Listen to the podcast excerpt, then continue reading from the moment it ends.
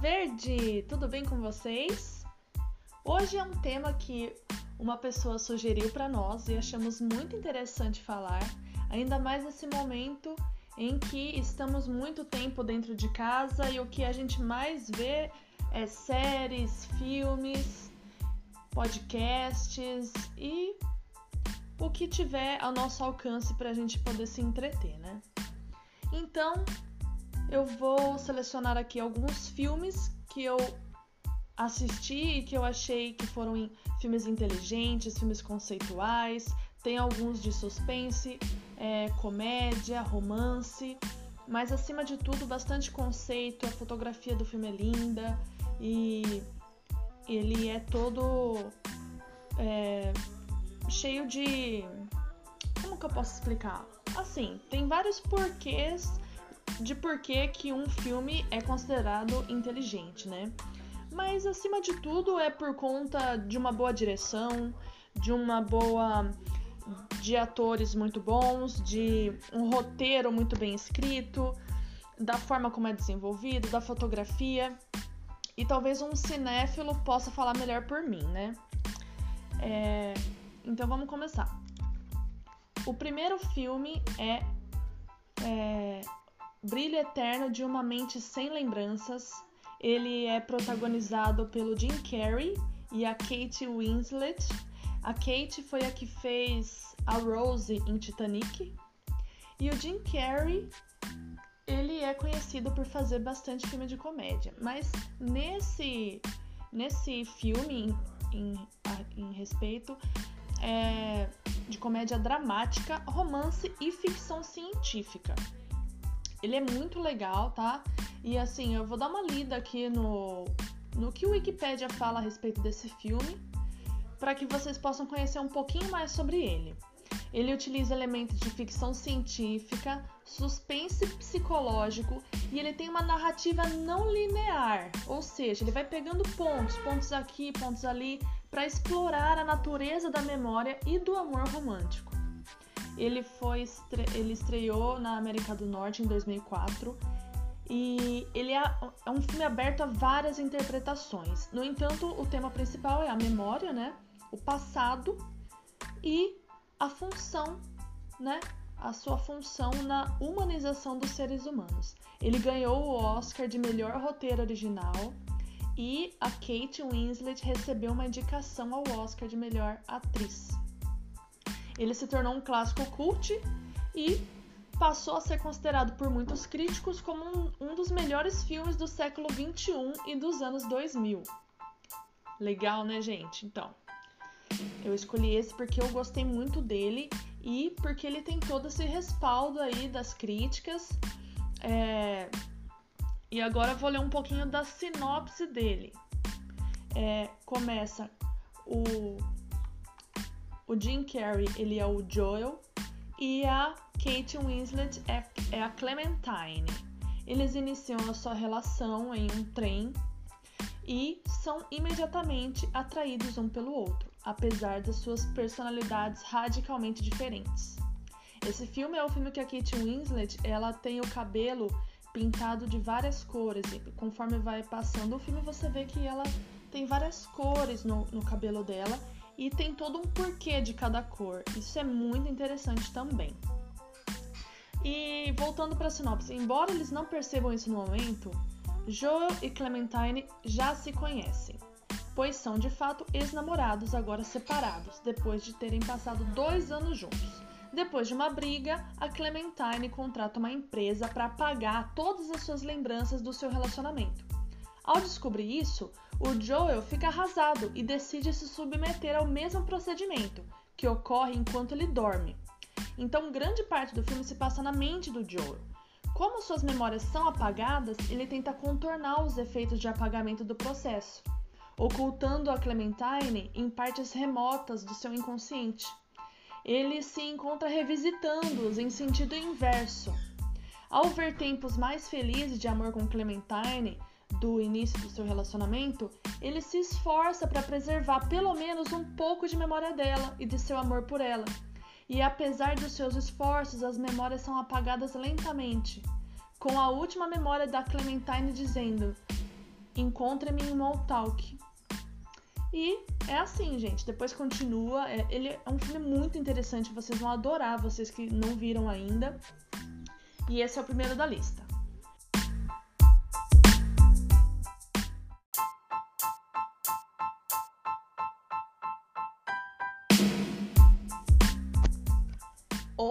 Filme muito incrível é Uma Mente Brilhante. Gente, esse filme.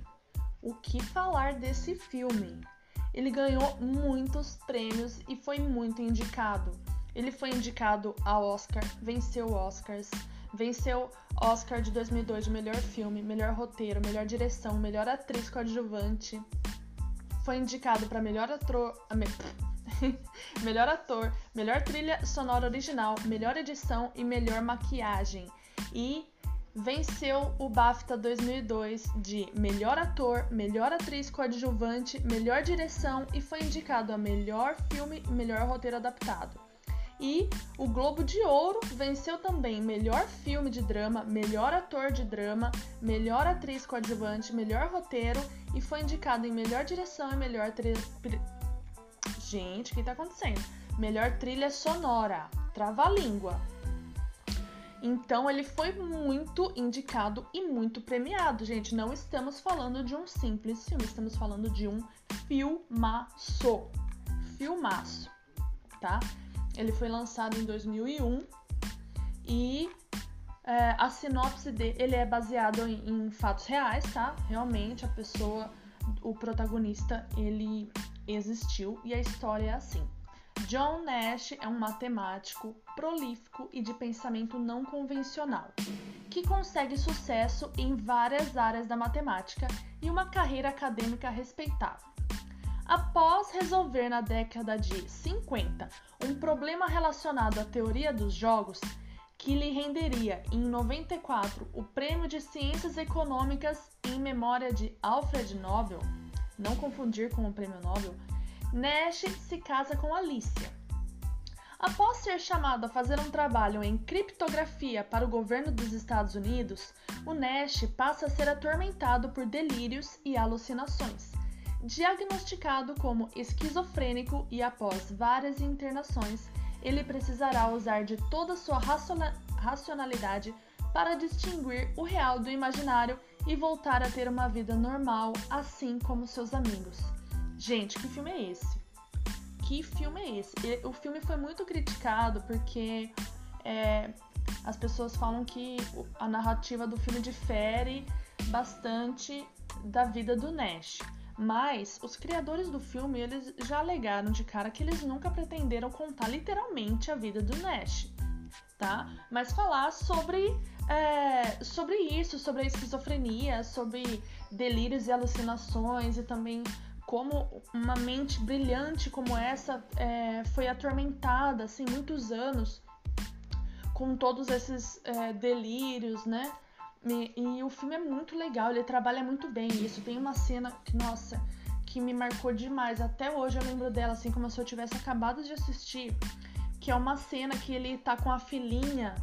É, ele tá cuidando da filhinha dele, é uma bebezinha ou é um bebezinho, não me lembro se é um menino ou uma menina, mas eu acho que é uma menina.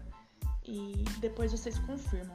E aí ele começa a, a ser atormentado pelos delírios e alucinações e a esposa dele quase salva o bebê porque tava praticamente mergulhando na banheira e ele e ele esquece e ele assim, não é que ele esqueceu, ele começou a pensar em outras coisas, sabe? Incrível. Filmaço, gente.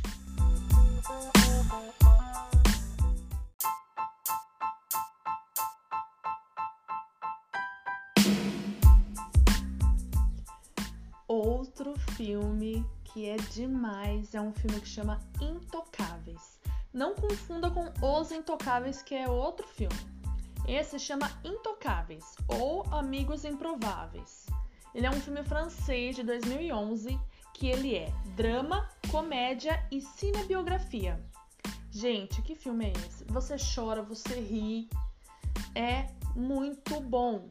Além disso, ele foi o filme mais visto na França em 2011 e ele é o filme mais rentável francês da história. Vocês sabem o que é isso? O filme aborda a relação de um multimilionário tetraplégico e do seu peculiar auxiliar de enfermagem. A sinopse é assim: Philippe, um refinado multimilionário tetraplégico francês, precisa de um auxiliar de enfermagem para o apoiar nas suas atividades rotineiras. Um senegalês radicado nos subúrbios de Paris, que não tem qualquer formação para o cargo, porém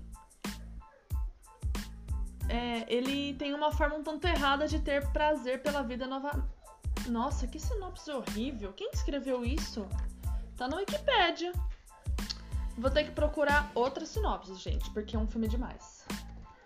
Intocáveis. Não, vocês merecem o melhor, gente. Vocês merecem o melhor. Vou colocar aqui no, na sinopse de do Adoro Cinema. O Felipe ele é um aristocrata rico que, após sofrer um grave acidente, fica tetraplégico. Precisando de um assistente, ele decide contratar Driss, um jovem problemático que não tem a menor experiência em cuidar de pessoas no seu estado. Aos poucos, ele aprende a função, apesar das diversas gafes que ele comete. Felipe, por sua vez, se afeiçoa cada vez mais a Driss, por ele não tratá-lo como um pobre coitado aos poucos, a amizade entre eles se estabelece, com cada um conhecendo melhor o mundo do outro. Gente, é muito legal esse filme. Ele foi o filme mais visto na França, né, conforme eu disse, e ele teve a terceira maior bilheteria francesa da história, sendo o primeiro, né, Titanic, e o segundo, Bienvenue chez les Chits. Esse eu nunca vi. É, e aí, os prêmios que ele venceu. Gente, minha cachorra tá que tá aqui, hein?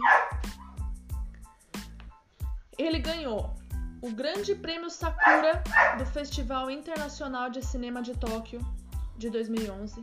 Ganhou o melhor ator François e Omar, que são os dois. Os dois principais atores venceram. É, também ganharam o Prix Lumière de 2012 na França, melhor ator. Globo de Cristal de 2012, melhor filme, melhor ator. E também o César de 2012, melhor ator, além de ser indicado para melhor som, melhor montagem, melhor fotografia, melhor atriz secundária, é, melhor argumento original, melhor realizador, melhor filme. É um filmaço, gente. Se você não viu, você tem que ver. Ele é um desses filmes que você tem que ver. Eu já assisti ele, sem brincadeira, umas seis vezes. Se colocar para assistir, eu assisto de novo, porque eu amo esse filme de paixão.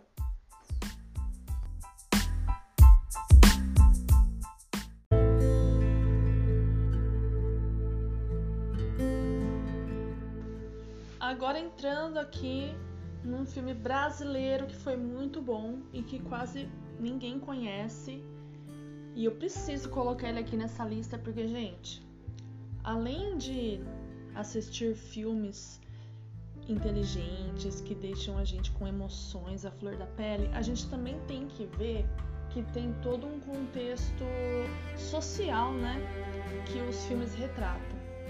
E esse Anjos do Sol, ele retrata sobre a exploração sexual comercial de crianças e adolescentes. É um assunto muito triste, muito chato, mas que realmente existe. Existe. E o Brasil está lotado e o mundo inteiro está lotado de tráfico. E esse filme ele ganhou muitos prêmios, muitos prêmios é, brasileiros, nacionais, né? E ele ganhou Festival de Gramado com melhor ator, melhor edição, melhor filme, melhor roteiro, melhor atriz coadjuvante, melhor ator coadjuvante. Festival de Cine Ibero-Americano de Ruelva ganhou o Colon de Ouro, que o diretor ganhou. Prêmio Contigo, Prêmio de Associação do, do Cinema, Prêmio Qualidade do Brasil, ganhou muitos prêmios. E a sinopse é assim: Maria é uma jovem de 12 anos que mora no interior do Nordeste brasileiro. No verão de 2002, ela é vendida por sua família para um recrutador de prostitutas.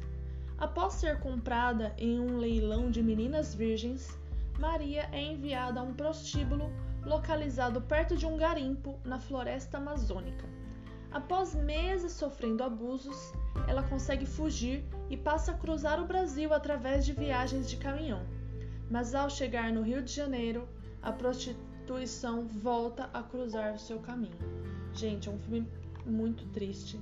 Ele foi lançado em 2006 e essa história é uma história é, é uma ficção, mas assim inspirada em tantos casos reais que a gente vê. Muito triste, muito triste mesmo.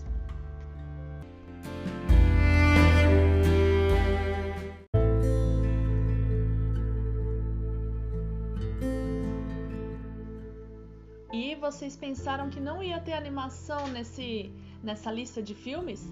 Pois vocês quebraram a cara, porque vai ter sim. E o filme que eu vou indicar é Persepolis. É uma animação, foi feita em 2008 e ela ganhou muitos prêmios também, tá? Ganhou o prêmio César, ganhou European Film Awards, ganhou o Cannes, ganhou o Festival de São Paulo, ganhou o Golden Globe Awards, ganhou o Oscar e ganhou o New York Film Critics. Venceu em muitos, em muitas categorias, tá? Mas assim, principalmente de melhor filme, tá? E melhor animação, melhor roteiro, melhor música, melhor som. E o filme, ele é um filme francês, né? Ele é baseado no romance autobiográfico homônimo de Marjane Satrapi. Ele foi escrito por Satrapi e Vincent.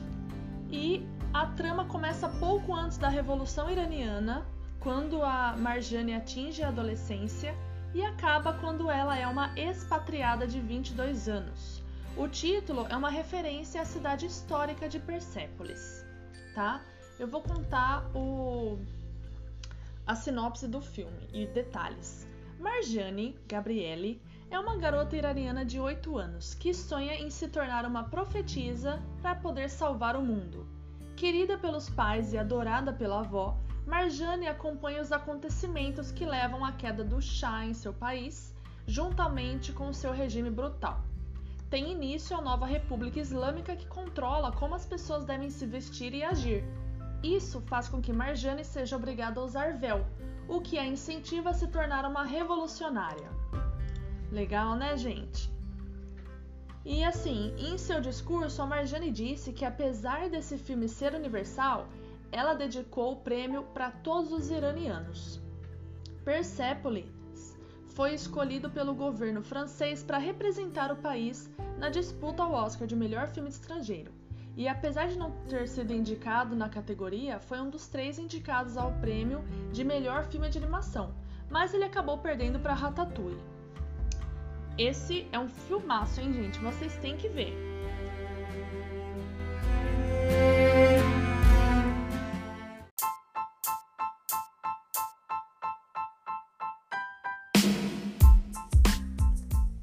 pessoal, é isso. Finalizamos o podcast.